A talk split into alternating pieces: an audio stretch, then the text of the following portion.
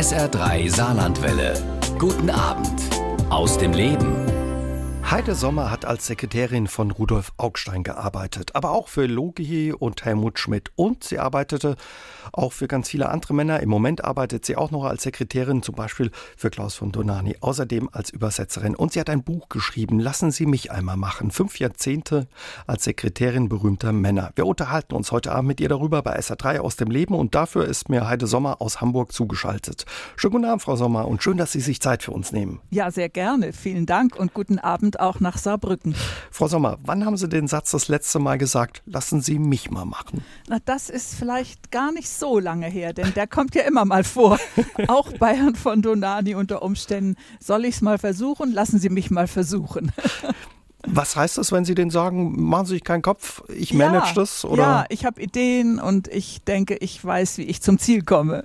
Auch mit fast 80 Jahren, ähm, das ja. darf ich sagen, arbeiten Sie noch mit viel ja. Äh, Leidenschaft und Lust an Ihrem Job und sagen immer noch gerne, ich bin Sekretärin. Richtig. Ähm, ja, was macht das so faszinierend oder so, dass Sie sagen, den Job mache ich auch mit 80, mit fast 80 noch gerne? Ja, aber ich bitte Sie, wenn man die Chance bekommt, für einen Mann wie Klaus von Donani noch zu arbeiten, nachdem Fritz J. Radatz, mein letzter großartiger Chef in Anführungszeichen, ja nun leider nicht mehr bei uns ist, äh, da sagt man doch nicht nein. Also ich jedenfalls nicht. Ich meine Leidenschaft ist die Arbeit und egal ob als Sekretärin oder als Übersetzerin oder Lektorin, was ich ja auch mache, das macht mir einfach Spaß. Der Umgang mit Text und mit Sprache, das ist das, was mich wirklich begeistert. Mhm. Angefangen als Sekretärin zu arbeiten haben Sie schon mit 22 Jahren, damals bei der Wochenzeitung Die Zeit in der Politikredaktion. Das war 1963. Wie sind Sie zu dem Job der Sekretärin gekommen? War das Ihr Wunschberuf damals? Naja, also es war so, wir hatten das, ich hatte das Abitur 1959 alle Klassenkameraden und Kameradinnen gingen zur Uni, viele wurden Arzt oder Ärzte und viele, die meisten wurden Lehrer und irgendwie dazu hatte ich überhaupt gar keine Lust. Ich konnte mir unter einem Studium auch nicht so recht etwas vorstellen. Ich war eher zur Praxis hingezogen und hatte ja durch die Musikereltern, meine Eltern waren beide Musiker, sowieso schon immer mit vielen Menschen und mit Publikum zu tun und äh, vielleicht war es das, was mich einfach ins Leben hinaustrieb denn ich besuchte dann, als wir in Hamburg lebten, äh, das Amerika-Haus und pflegte meine Kontakte zu Amerikanern, die ja damals nach dem Krieg in Bad Kissingen in der Musikschule meiner Eltern bei uns aus und eingegangen sind. Mhm. Und das Amerikanische, das ist mir so ins, in Fleisch und Blut übergegangen. Der Klang der Sprache, äh, die sich anscheinend symbiotisch bei mir breit gemacht hat. Und äh, ich bin dann ins Amerika-Haus gegangen, habe eine Podiumsdiskussion äh, verfolgt und da war Theo Sommer einer der Diskutanten und das hat mich, dieser Mann hat mich von Anfang an begeistert und interessiert und ich habe dann die Zeitung gelesen und habe dann gedacht, da möchte ich eigentlich gerne arbeiten. Damals war Theo Sommer noch ja, junger Redakteur bei ja. der Zeit, später wurde er dann Chefredakteur der Wochenzeitung Die Zeit. Ja. ja, und irgendwie muss er Sie fasziniert haben. Sie haben dann ja gesagt, da will ich arbeiten. Das ging damals noch einfach. Äh, Leute wurden überall gesucht. Sie sind einfach hingegangen, haben gesagt, Mensch, ich hätte gern einen Job und ja. Sie da. Es ja, hat geklappt ich bin, offenbar. Ich bin ohne Anmeldung einfach hingegangen und wurde sofort zur Personalleiterin äh, durchgeschleust, die dann ihrerseits meinen damals ja noch spärlichen, ich hatte warte noch nicht so viele Stellen vorher gehabt, ganz wenig eigentlich erst das erste Anfänge gemacht als im Büro. Und dennoch war das anscheinend beeindruckend genug. Und sie hat mich dann sofort zur Gräfin Dönhoff geschickt und die hat kurz mit mir gesprochen, hat gesagt, ja prima, Sprachen, alles klar, tippen, Steno und im Übrigen, pünktlich Feierabend gibt's hier nicht. Wir müssen immer die Zeitung fertig machen. Vorher kann hier niemand weg. Und dann wurde ich sofort eingestellt. Es, es war fantastisch. Ja, und dann konnte es losgehen, quasi ja. bei der Zeit. Ja, und wie der Arbeitsalltag aussah vor ja, ein paar Jahrzehnten, darüber unterhalten wir uns gleich mit Heide Sommer hier bei SA3 aus dem Leben. Fünf Jahrzehnte lang arbeitete Heide Sommer für berühmte Männer als Sekretärin. Gemeinsam machen wir heute Abend mit ihr bei SA3 aus dem Leben ja so eine kleine Zeitreise zurück in die vergangenen Jahrzehnte. Und los geht's. Frau Sommer, 1963 bei der Zeit angekommen. Ja, bei dem Traumjob, den Sie sich gewünscht haben. Ja. Wenn wir mal mit Ihnen durch die Redaktion spazieren, wir müssten uns wahrscheinlich erstmal eine Zigarette anstecken. Damals wurde kräftig geraucht, gequalmt. Aber nicht von den Mädels. die haben irgendwie nicht so viel geraucht oder okay. gar nicht. Das waren die Männer, die Redakteure. Die hatten dann überfüllte Aschenbecher und äh, es roch natürlich überall nach Zigarettenqualmen. Das war damals ganz normal. Und wenn man nächsten Morgen wieder hinkam, dann war alles ausgelüftet, die Aschenbecher geleert, die Putzkolonnen haben das wunderbar gemacht, Papierkörbe ausgeleert, alte Zeitungen weg. Also das wurde bestens geregelt. Mhm. Was war das damals für eine Zeit? Ich denke, in den 60er Jahren ging es ja los. Wir haben dann 68 äh, schon die Studentenrevolution mhm. gehabt und diese Jahre waren die Vorbereitung. Und wir überlegten, ich meine, andererseits wurde 1961 die Mauer in Berlin gebaut. Also das war schon eine sehr spannende Zeit. Und es äh, gab ja auch die Attentate auf Benno Ohnesorg auf Rudi Dutschke. Also ich finde, die Zeit war enorm spannend. Also eine politische Redaktion ähm, einer Wochenzeitung war ein guter Ort für eine junge Frau, die viel entdecken und erleben wollte. Wie sah Ihr Alltag in dieser, ja, in dieser Redaktion als Sekretärin aus? Ja, ich wohnte ja zuallererst noch länger bei meinen Eltern und das war ziemlich weit draußen, nämlich in dem neu gebauten Haus, das mein Vater sich ja so sehr gewünscht hat. Der wollte unbedingt ein Haus bauen, wie manche sagen, einen Baum pflanzen, einen Sohn zeugen, ein Haus bauen. Und beides, alles drei hat er ja geschafft. Und deswegen hatte ich eine lange Fahrt mit U-Bahn, S-Bahn, Bus bis zum Pressehaus. Aber ich war damals so motiviert und so glücklich über diese Arbeit und über dieses Umfeld, was ich mir da erobern konnte. Die netten Redakteure. Ich war ja verantwortlich für vier Redakteure und einen Volontär. Der war übrigens Kai Herrmann, der damals gerade anfing und später ja so ein ganz berühmter Reporter wurde und sein Buch äh, Christiane F., Wir Kinder mhm. vom Bahnhof Zoo. Das kennen viele, ja. Das kennen wir alle noch und mhm. die Reportage, die damals im Stern erschien, die hat ihn ja dann wirklich berühmt gemacht und äh, der war damals auch einer derjenigen, die ich, für die ich zu tippen hatte.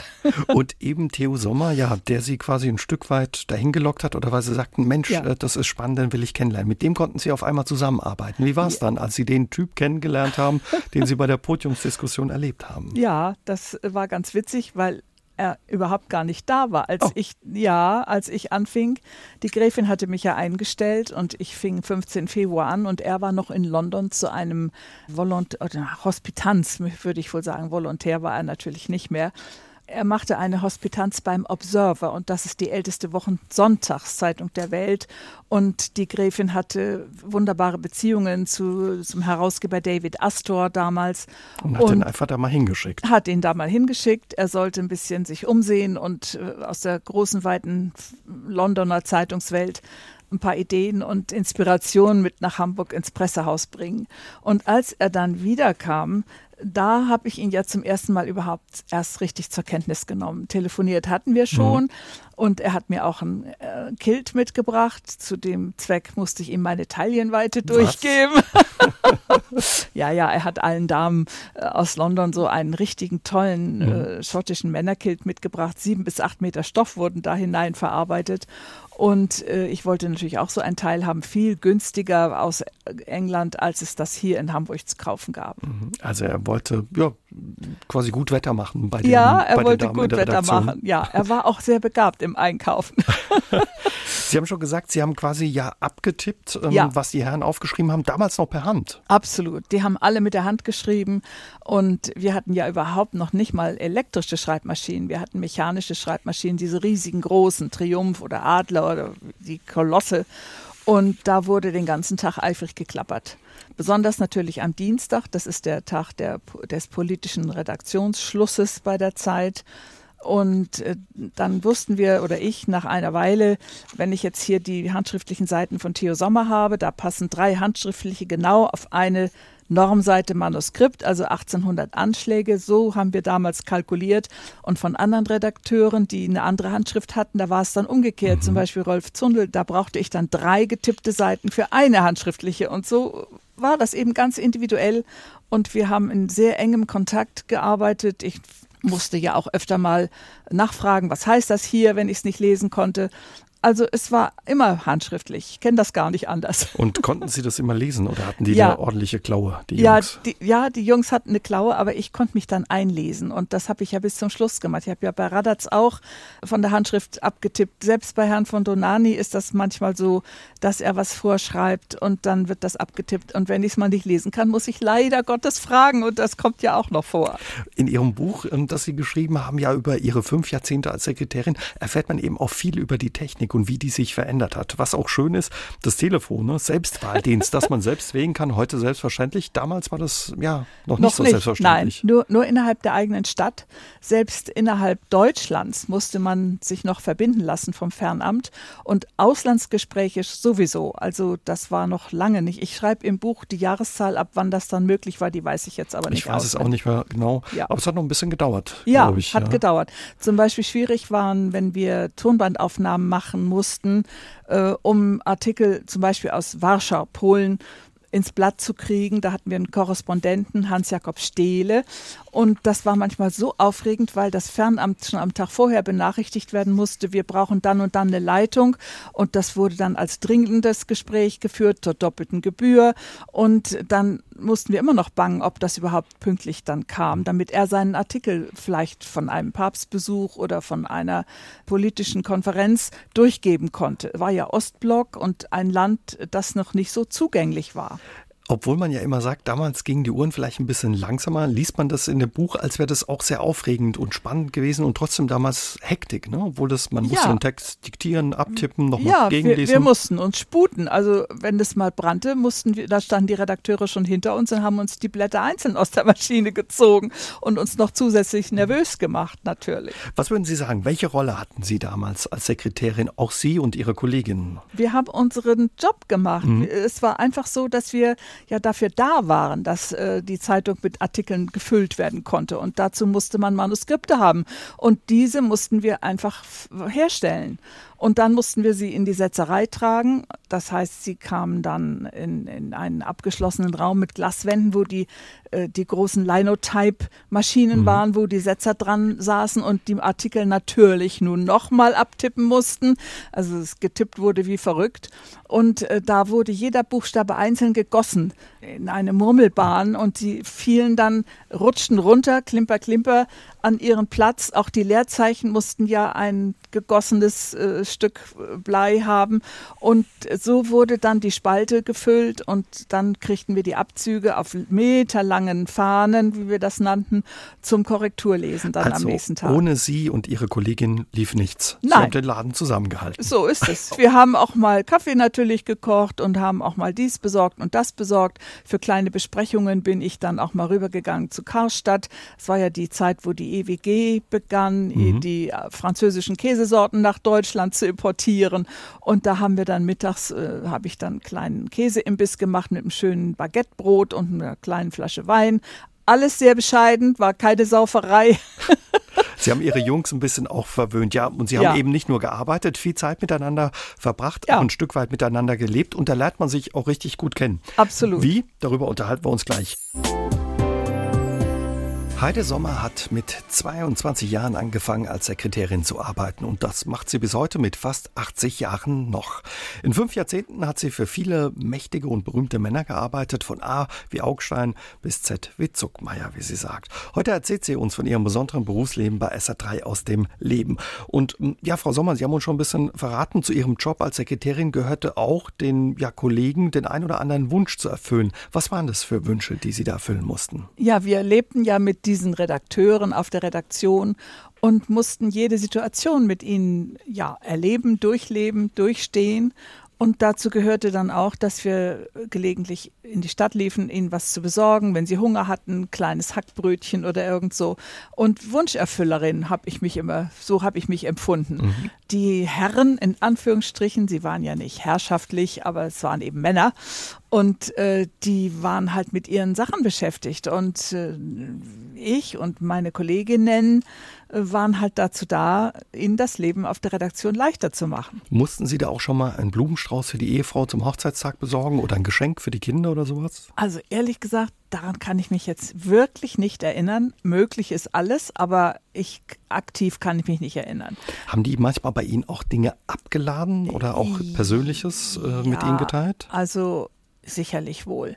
Wir haben ja viel gequatscht und wir waren eine muntere Gemeinschaft dort auf der Redaktion, besonders eben in der Politik, wo ich ja tätig war. Gab ja noch andere Wirtschaft, Kultur, Feuilleton, Sport, äh, modernes Leben. Die, die Zeitung hatte ja mehrere, viele Ressorts. Und bei uns war das eben, es ging um die große Politik und das hat mich schon auch wirklich sehr interessiert und fasziniert. Und die mussten den Kollegen auch manchmal gut zureden, wenn die so eine kleine Krise hatten oder mit dem Rauchen aufgehört haben, wie Theo Sommer, dann ihr ja, späterer Ehemann. Ja, also das Rauchen war ja wirklich sehr verbreitet und auch wenn man ausging in jeder Kneipe, überall, wenn man nach Hause kam, musste man eigentlich seine gesamten Sachen und die Haare erstmal waschen und alles. Es stank nach Nikotin. Das ist, wissen wir alle noch, die wir das damals noch erlebt haben. Und äh, das Rauchen sich abzugewöhnen, das war eigentlich eine Aufgabe, vor der man schier kapitulierte, denn jeder wusste, das geht nicht, das geht schwer und das ist hart und das will ich eigentlich nicht, ich will lieber weiter rauchen. Aber dann kam ja im Jahre, ich glaube 1964, der Terry-Report in Amerika heraus. Eine Studie, ne? Eine Studie. Gefahren des Rauchens. Richtig. Der äh, Gesundheitsminister hatte die in Auftrag gegeben in Amerika, ähm, Mr. Terry. Und äh, als die dann hier nach Deutschland kamen, haben Spiegel, Zeit, Stern, alle haben darüber berichtet.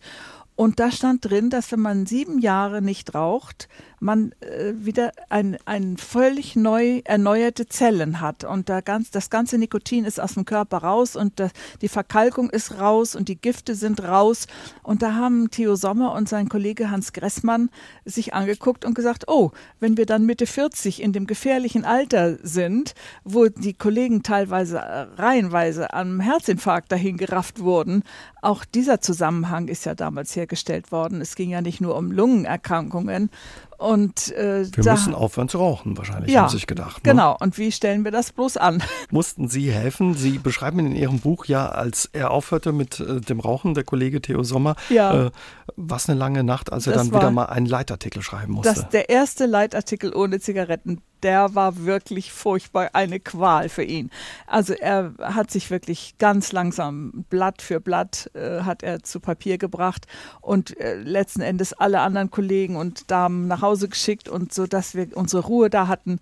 Und morgens um fünf war dann der Artikel im Satz. Das heißt, ich hatte ihn dann abgetippt und runtergebracht in die Setzerei, eine Etage tiefer alles noch per Hand, wohlgemerkt, mhm. mit äh, hohen Absätzen durch die Setzerei marschiert und abgeliefert und dann konnten wir morgens um fünf das Haus verlassen. Das heißt aber, Sie haben unheimlich viel Zeit miteinander verbracht, wahrscheinlich ja. mehr als ja, die Männer mit ihren Ehefrauen. Ja, auf jeden Fall. Zwischen Ihnen hat es dann auch schnell gegnistert, äh, ja. zwischen Ihnen und Theo Sommer. Sie haben sich verliebt, haben wir eine haben Affäre uns, begonnen. Ja. Das Problem war, er war verheiratet und hatte zwei Kinder. Richtig. Und das war sehr schwer für uns alle.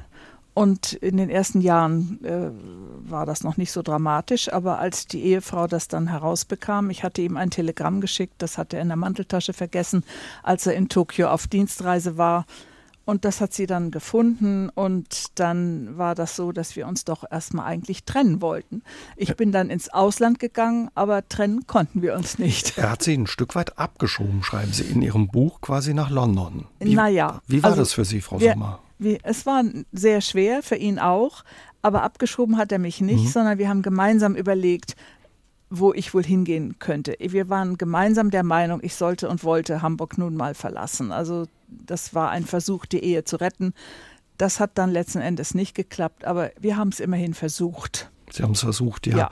Sie schreiben aber auch in Ihrem Buch, damals war das bei der Presse so, dass praktisch niemand treu war. Untreu ja. sein gehört offenbar dazu ach, viele hatten einfach eine Freundin oder eine Geliebte oder wie sie das nun nennen wollen. Und auf Betriebsausflügen mit äh, äh Sonderzug oder mit der Hanseatic einmal rund um Helgoland, da waren bestimmt sehr viele kleine Affären am Köcheln. Also das möchte ich schon einfach mal so sagen. Für Sie ging es, wie gesagt, nach London. Sie haben, ja. sind immer in Kontakt geblieben. In London waren Sie oft einsam, beschreiben Sie auch in ja, Ihrem Buch. Sehr. Und haben dann eben ja einen neuen Weg gesucht. Später ging es dann ein paar Jahre später in die Schweiz, nach äh, Sassfe, wo Sie für Karl Zuckmeier gearbeitet ja. haben. Wie kam es dazu oder was war das für eine Arbeit? Auch sogenannte Sekretärin, aber mit Haustochter-Appendix. also ich habe mich beworben auf eine Anzeige in der FAZ. Karl Zuckmeier sucht eine Sekretärin in Saas-Fee in der Schweiz, im Oberwallis. 1800 Meter hoch liegt das. Da hatte er ja ein wunderschönes Haus aus Lärchenholz. Und Petra Kipper von der Zeit hatte mir diese Anzeige geschickt. Man wusste, wir hatten die Verbindung ja behalten zur Zeit. Man wusste, dass ich weg wollte aus London. Und dann habe ich mich auf der Frankfurter Buchmesse 1966 bei Karl Zuckmeier im Hessischen Hof in Frankfurt vorgestellt. Und natürlich habe ich den Job sofort bekommen. Das war, ist mir ja immer so gelungen. Was war er für ein Typ? Er war schon ein bisschen älter, um die er 70? wurde 70. Er wurde 70 in dem Dezember. Also äh, er hat im Herbst, im Oktober seine Autobiografie herausgebracht, als wäre es ein Stück von mir. Horen der Freundschaft heißt das Buch. Es ist ein wunderbares Buch. Ich kann es sehr empfehlen. Es ist ein Buch über die deutsche Geschichte und über die Geschichte der Immigration. Und zwar ohne erhobenen Zeigefinger und natürlich von dem Schriftsteller und Dichter wundervoll formuliert. Und äh, das kann man ruhig mal zur Hand nehmen, wenn man sich über die Jahre informieren möchte, vor, also vor 69, vor, äh, bevor er 70 wurde.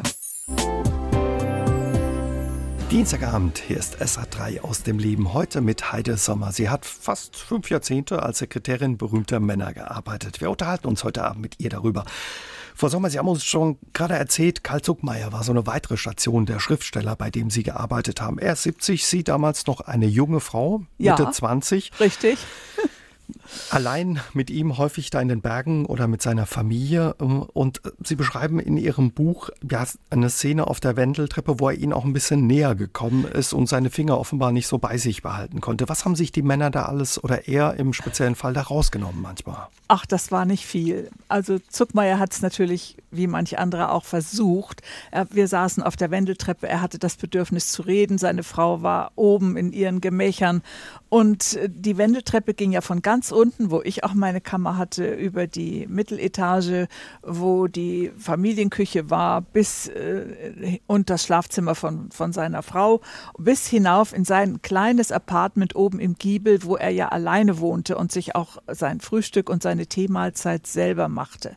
Und äh, auf dieser Wendeltreppe konnte er halt von ganz oben bis ganz unten überall hingelangen. Und ich musste da auch immer durch vom Büro in mein kleines Zimmerchen, wo ich ja dann wohnte. Und äh, da hat er, ist, ist er mir manchmal begegnet. Ob das nun, ich glaube, es war Absicht, aber ich kann es ja nicht beweisen. Mhm. Aber wir haben dann auf der Treppe gesessen und er fing ein bisschen an zu erzählen. Und ich hatte das Gefühl, erstens mal, dass er mich etwas näher kennenlernen wollte. Und zweitens legte er dann den Arm um mich. Ja, mein Gott, ich habe gesagt, ich möchte das nicht. Ich bin immer noch in Theo verliebt. Und das hat er natürlich respektiert. Also wenn man mit guten Männern, mit anständigen Männern zu tun hat, dann genügt ein leichtes Nein und die verstehen das und, und man wird respektiert. Fühlten sich da nicht bedrängt in der Nein, Situation? Ich fühlte mich nie bedrängt, weil ich war erstens ja nicht abhängig von diesen Männern. Ich vergleiche das jetzt mit Herrn Mr. Weinstein da in Amerika. Und so sowas habe ich ja nicht erlebt. Und das war ja damals auch noch nicht so üblich. Diese Mogule, die dann ihre Macht, wirkliche Macht ausleben und die kleinen jungen Damen, die gerne eine Rolle im nächsten Film haben möchten, erstmal aufs Sofa packen, das ist doch eine Unverschämtheit. Ich meine, sowas, das hat es in meinem Leben nicht gegeben. Aber ich würde niemals sagen, eine Frau hat selber Schuld, aber äh, man muss auch Grenzen setzen und man muss weggehen, wenn einem die Atmosphäre nicht äh, gefällt. Das würde ich den jungen Frauen heute jedenfalls empfehlen. Wie war das in den Redaktionen? Was haben Sie da mitgekriegt? Hat da manch einer seine Machtposition ausgenutzt, auch bei Nein, Kolleginnen oder so? Das war nicht Macht, das war Sympathie.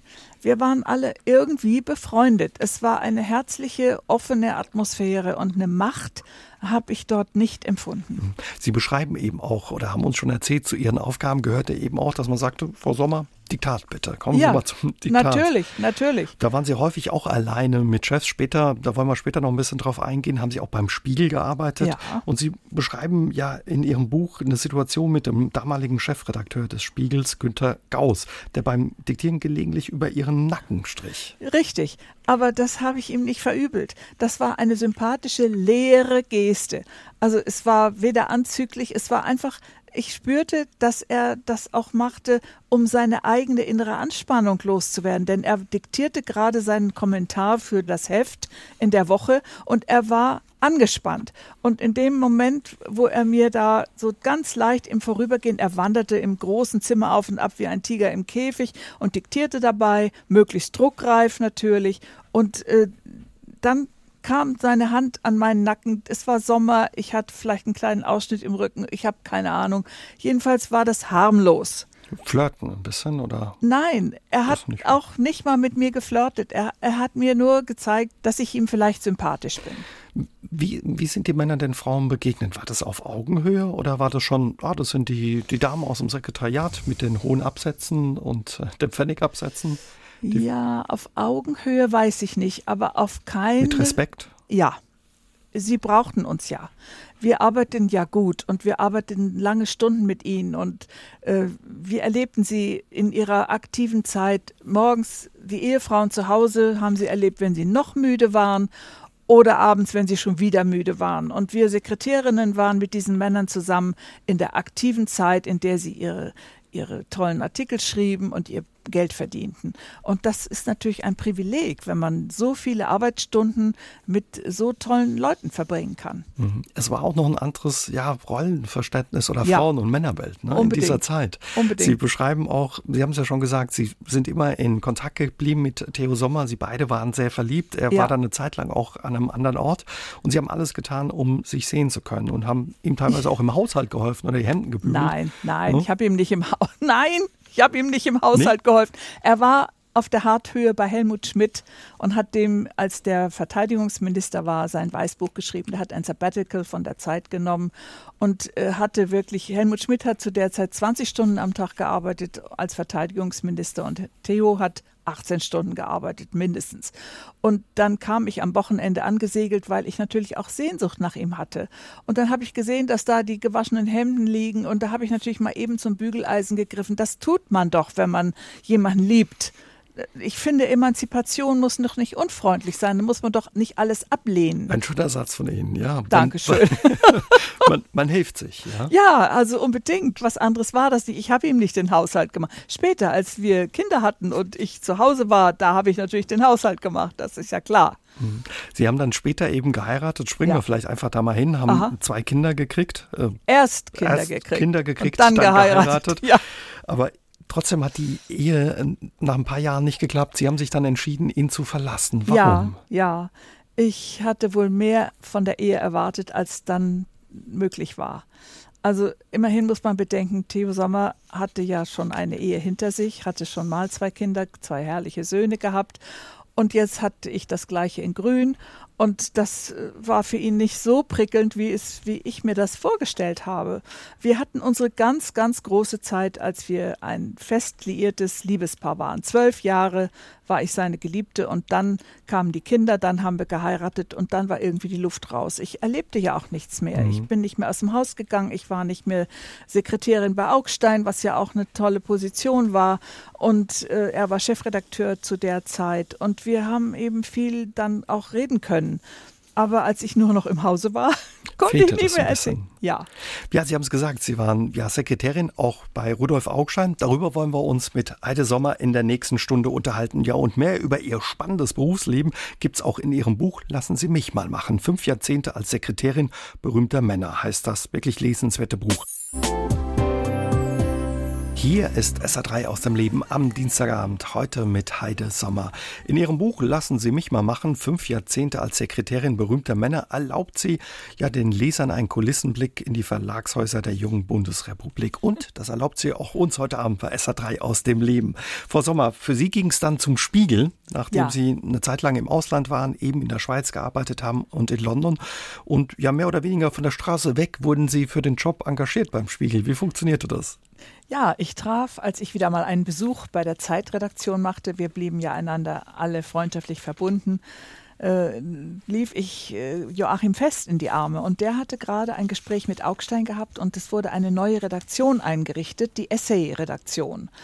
Und äh, Fest hatte seinen Stab beisammen, der hat vom NDR, der hat ja Panorama gemacht und hat den Winfried Scharlau auch mitgenommen in diese Spiegelredaktion und hat, während er diese Essay-Redaktion führte, aber auch seine Hitler-Biografie damals geschrieben. Mhm.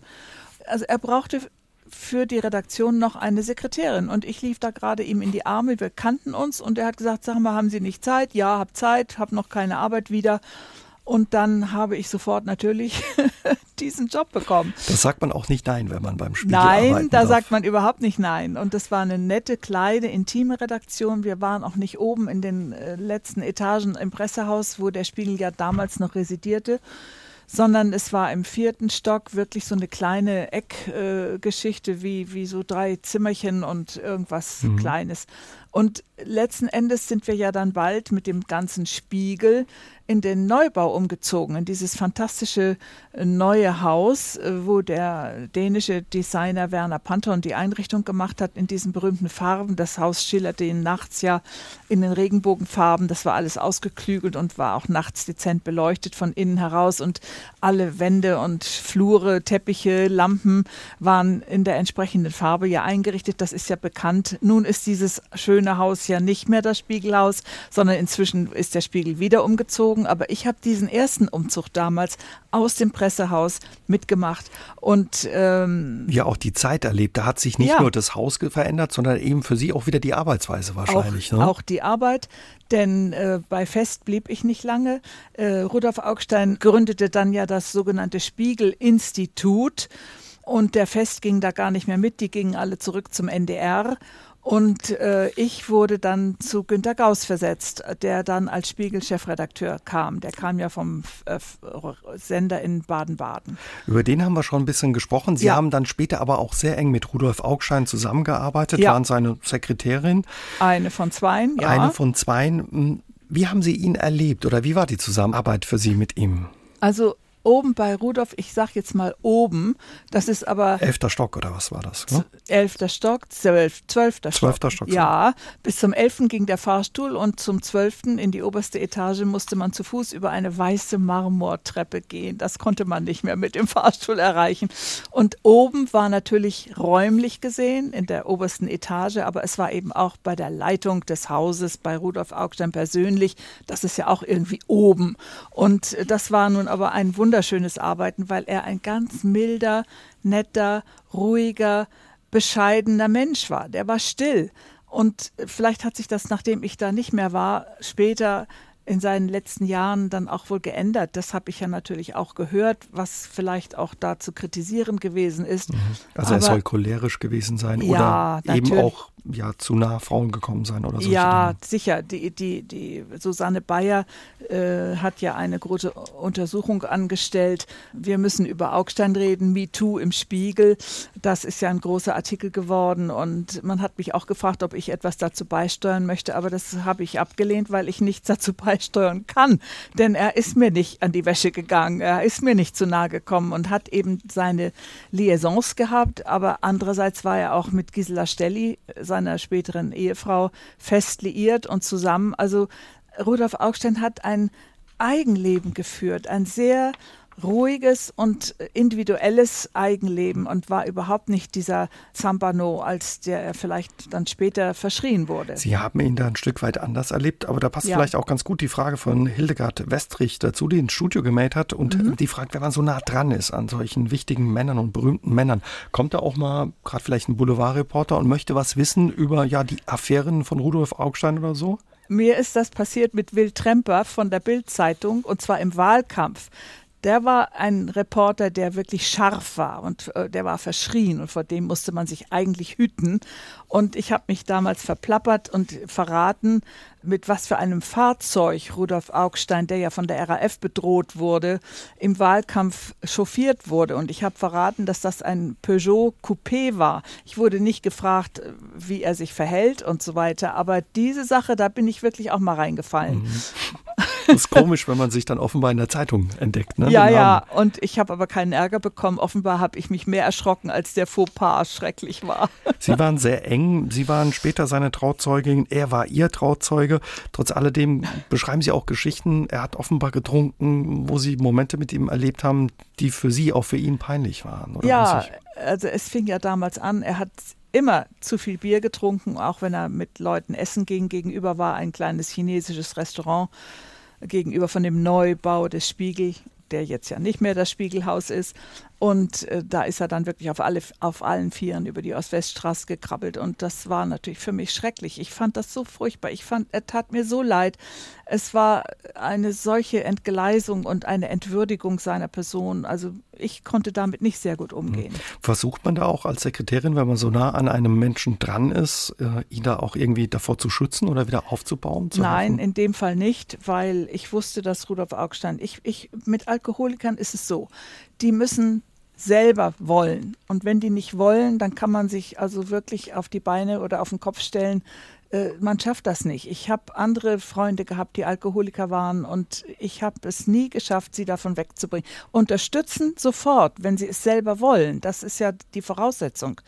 Aber bei Augstein habe ich mir überlegt, nein, nein, also er hat so viele Berater, Freundinnen, Frauenfreundschaften, Rechtsanwälte, Ärzte. Was sollte ich da ausrichten? Heide Sommer ist heute Abend unser Gast bei SA3 aus dem Leben. Sie war Sekretärin berühmter Männer, unter anderem von Helmut Schmidt und Rudolf Augstein.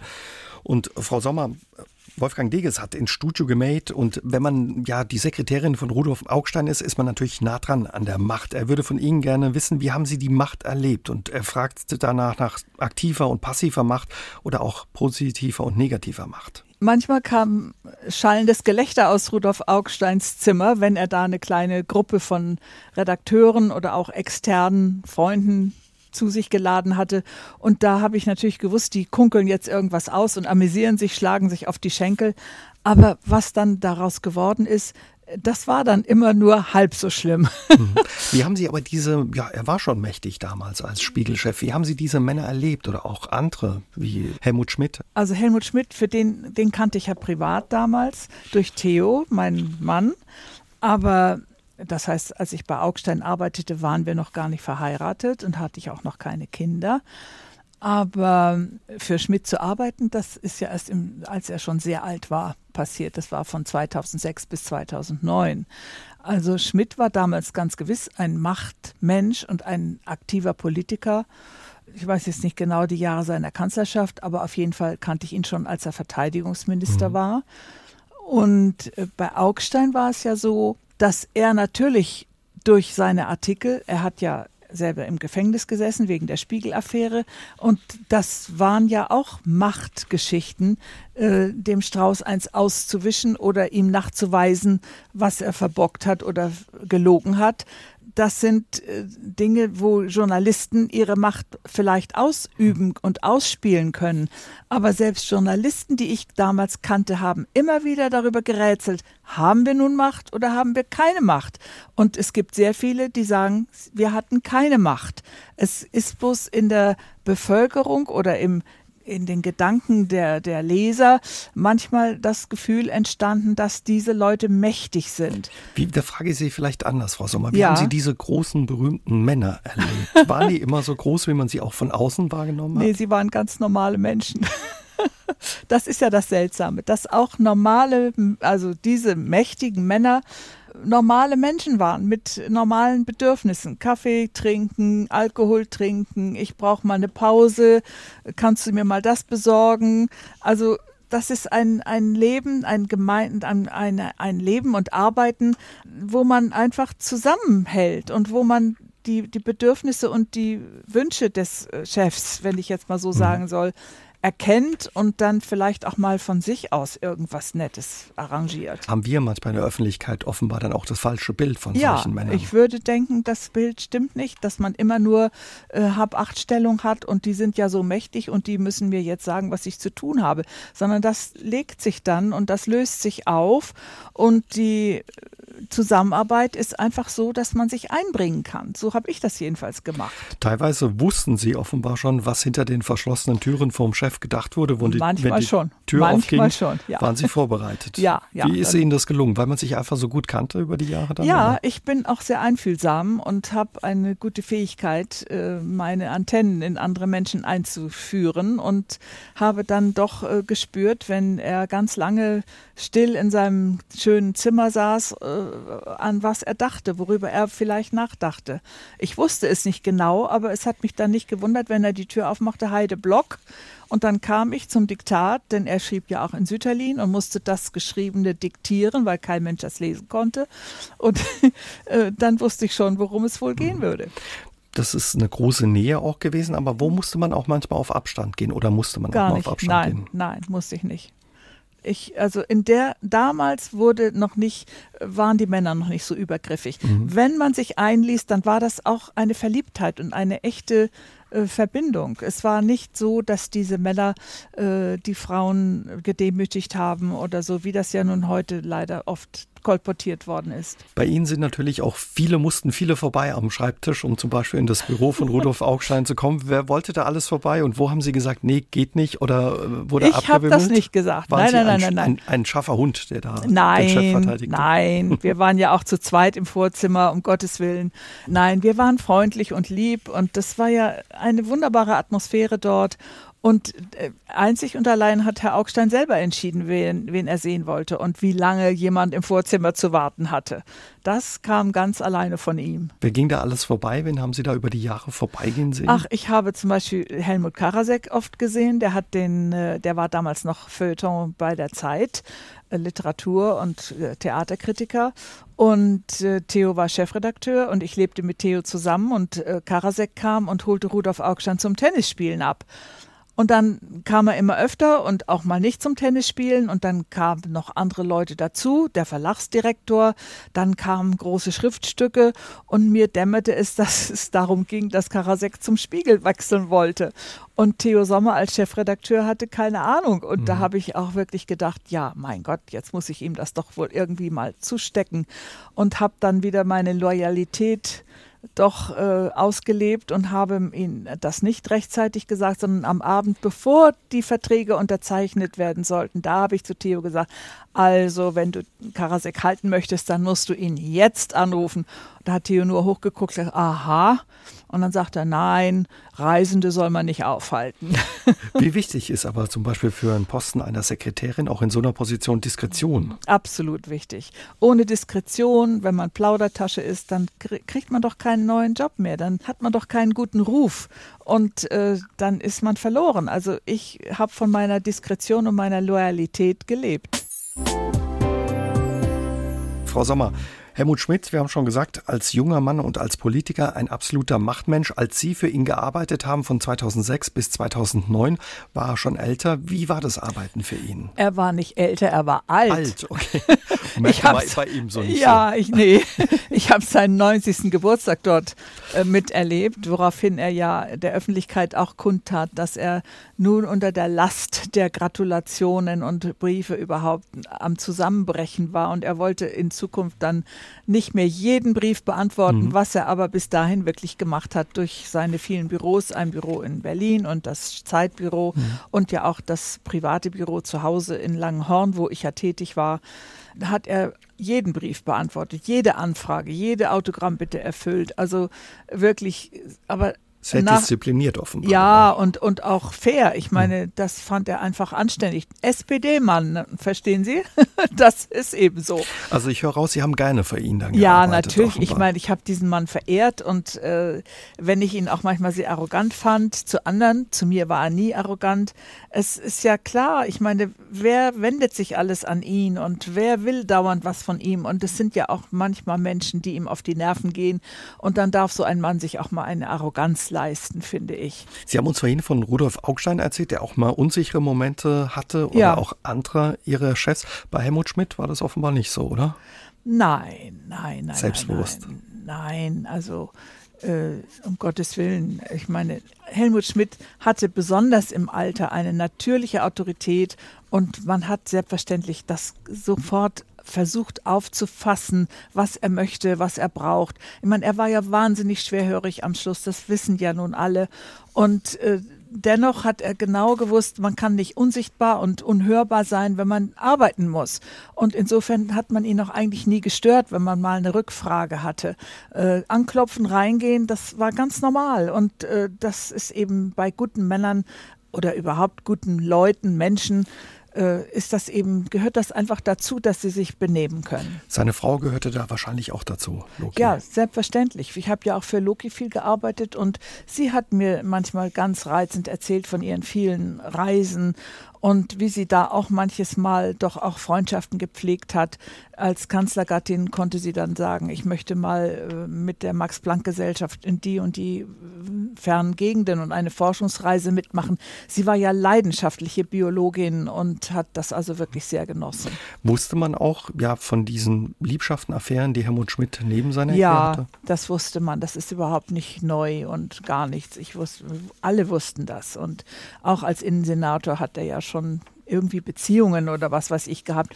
Aber das ist ja nun alles vergeben und vergessen. Die Menschen sind alle tot, leider Gottes. Agi Ackstaller hört uns zu und er hat eine Frage an Sie. Er schreibt, Udo Jürgens hat einmal in einem Lied gesungen, ich würde es wieder tun.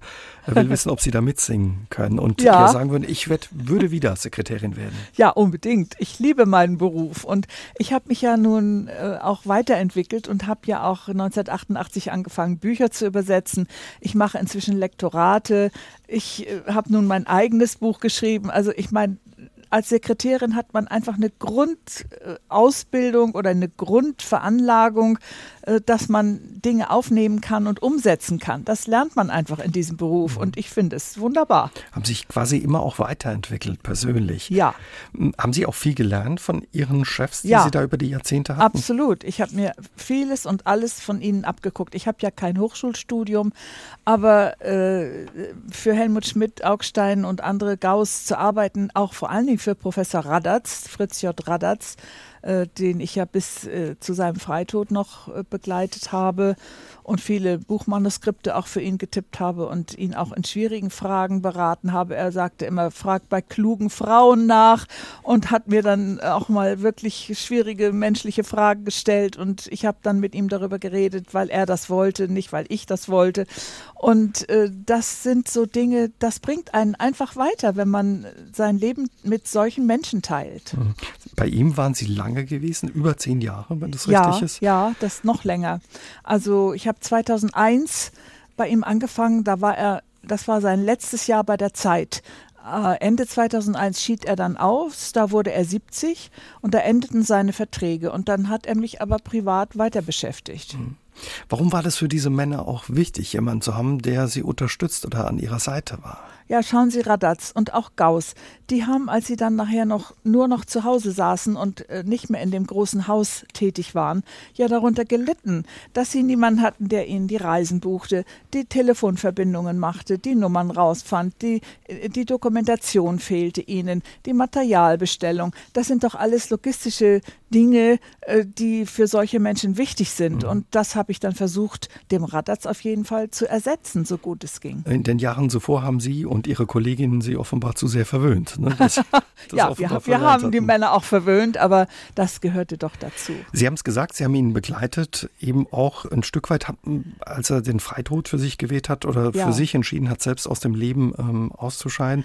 Wussten Sie davon? Haben Sie da was mitgekriegt, wenn man ja, so nah mit jemandem ist? Ich wusste es. Er hat sich mir auch anvertraut, aber begleitet direkt in den Tod habe ich ihn nicht, mhm. sondern ich habe genau gewusst, heute sehe ich ihn zum letzten Mal und habe das empfunden und habe mich dann, er ging aus, aus, den, aus der Arbeitswohnung raus und ich spürte irgendwie, jetzt ist der Schreibtisch aufgeräumt, da war nichts mehr drauf, alle Rechnungen bezahlt, alles, keine Manuskriptarbeit, keine Briefe mehr zu erledigen da sprang mich das an und ich wusste, das ist jetzt der Abschied. Was denkt man da? Versucht man jemanden da aufzuhalten, ihm das Nein, auszureden? Oder? Ich nicht. Ich bin anders gestrickt. Wenn jemand so ernsthaft, ich habe das bei einem anderen Menschen schon einmal erlebt, äh, der war nicht von der Presse, ganz jemand anders. Ich bin eher jemand, der das respektiert. Wenn der Wunsch so echt und so tief ist, dass ich da nicht gegen anreden kann. Das kann ich einfach nicht. Woher kam der Wunsch bei ihm, zu sagen, ich beende mein Leben selbst?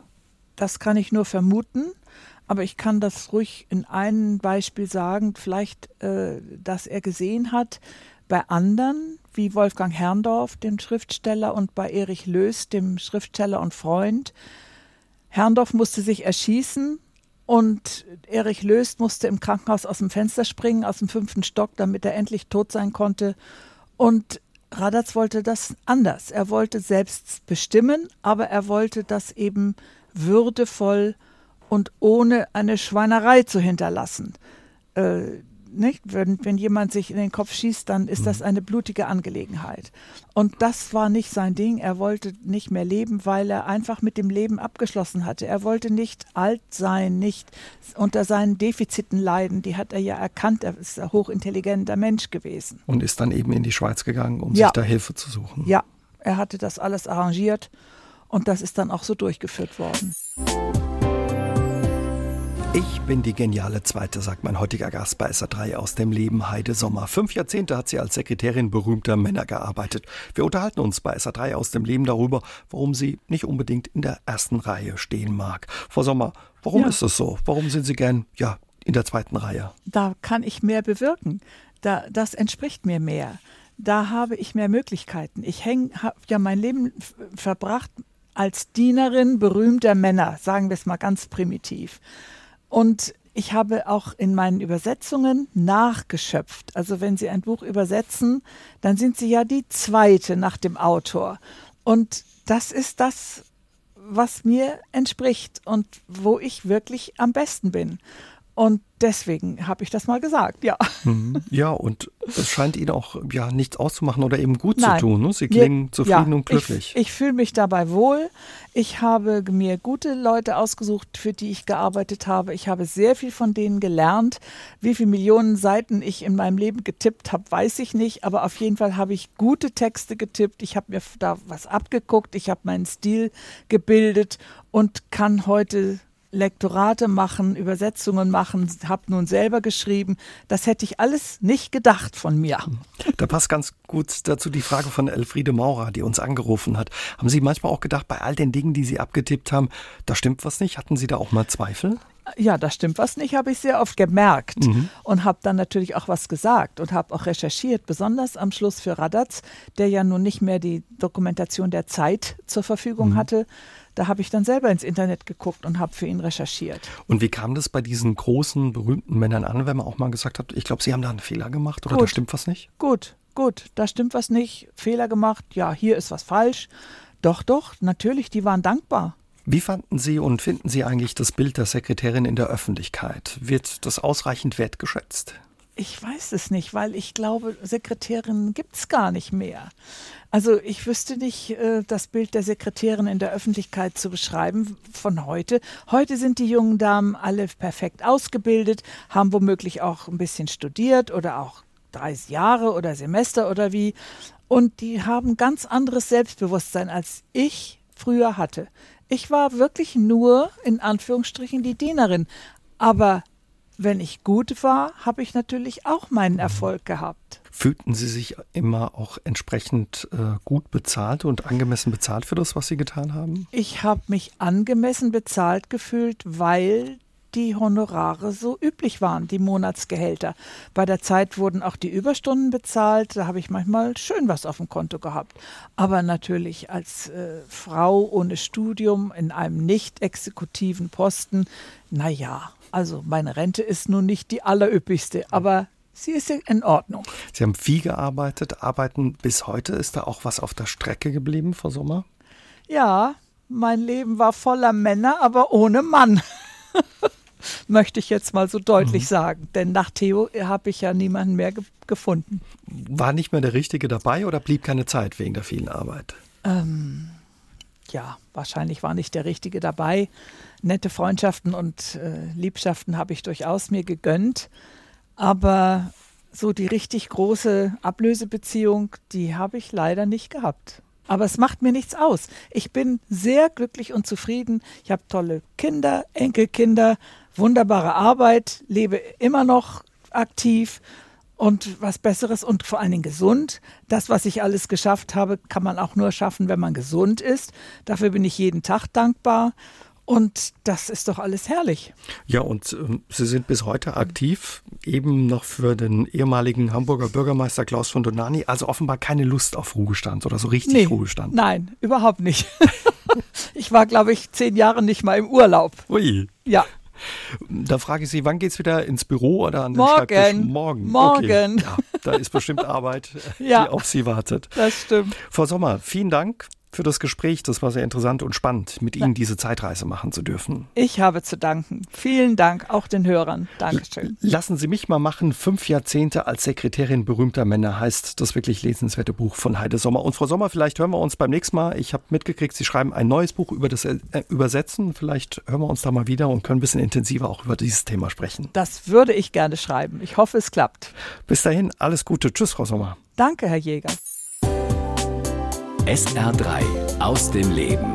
Immer dienstags im Radio, danach als Podcast auf sr3.de.